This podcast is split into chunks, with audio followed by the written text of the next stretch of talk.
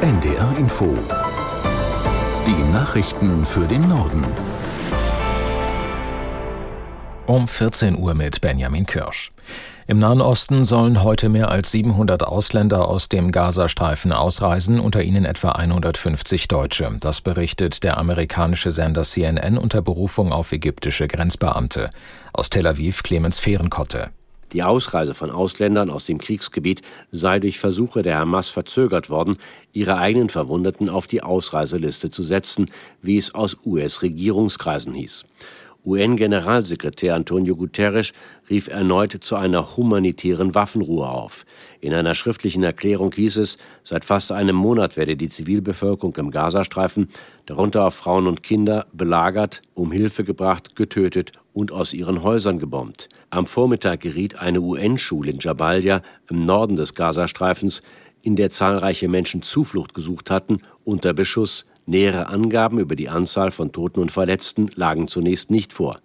Israels Premierminister Netanyahu hatte gestern bekräftigt, solange die Hamas rund 240 Geiseln nicht freilasse, werde es keine humanitäre Waffenruhe geben. Der Zentralrat der Muslime in Deutschland hat Antisemitismus in der muslimischen Gemeinschaft verurteilt. Der Vorsitzende der Organisation Masiek sagte im Deutschlandfunk, er wünsche sich, dass noch mehr muslimische Verbände ihr Schweigen brechen und sich in diesem Punkt klarer positionieren.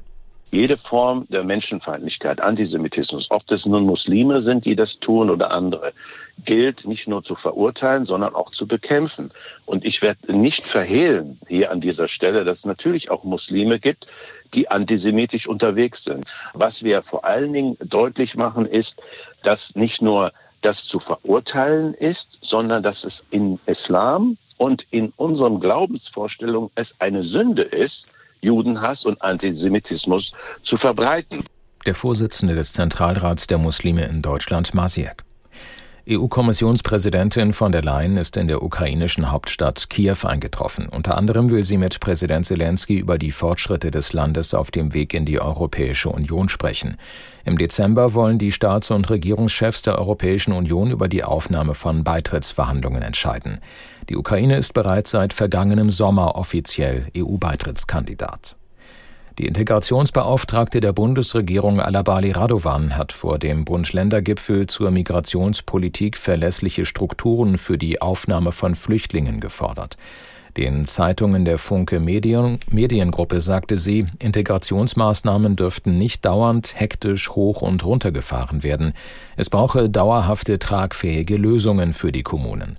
Die SPD-Politikerin kritisierte die aufgeheizte Debatte. Es schade dem Zusammenhalt, wenn die Migrationsfrage täglich als Ursache für sämtliche Probleme im Land herangezogen werde. Martina Voss-Tecklenburg ist nicht mehr Trainerin der Fußballnationalmannschaft der Frauen. Der Deutsche Fußballbund hat den Vertrag mit der 55-Jährigen aufgelöst. Aus der NDR Sportredaktion Marcel Stober. Die Vertragsauflösung mit Martina Voss-Tecklenburg und dem Deutschen Fußballbund sei das Ergebnis eines gemeinsamen Treffens von Freitag gewesen, teilte der DFB mit. Dort habe man das enttäuschende Abschneiden bei der Weltmeisterschaft im Sommer ausführlich analysiert und ist zu dem Schluss gekommen, dass ein personeller Neuanfang das Richtige sei. Deutschland ist bei dem Turnier erstmals in der Vorrunde gescheitert. Nach dem WM-Aus erkrankte Voss-Tecklenburg. In einem vom Verband genehmigten Erholungsurlaub erregte sie mit Vorträgen auf Tagungen Aufsehen und kommunizierte nur noch über Anwälte mit dem DFB. Das waren die Nachrichten.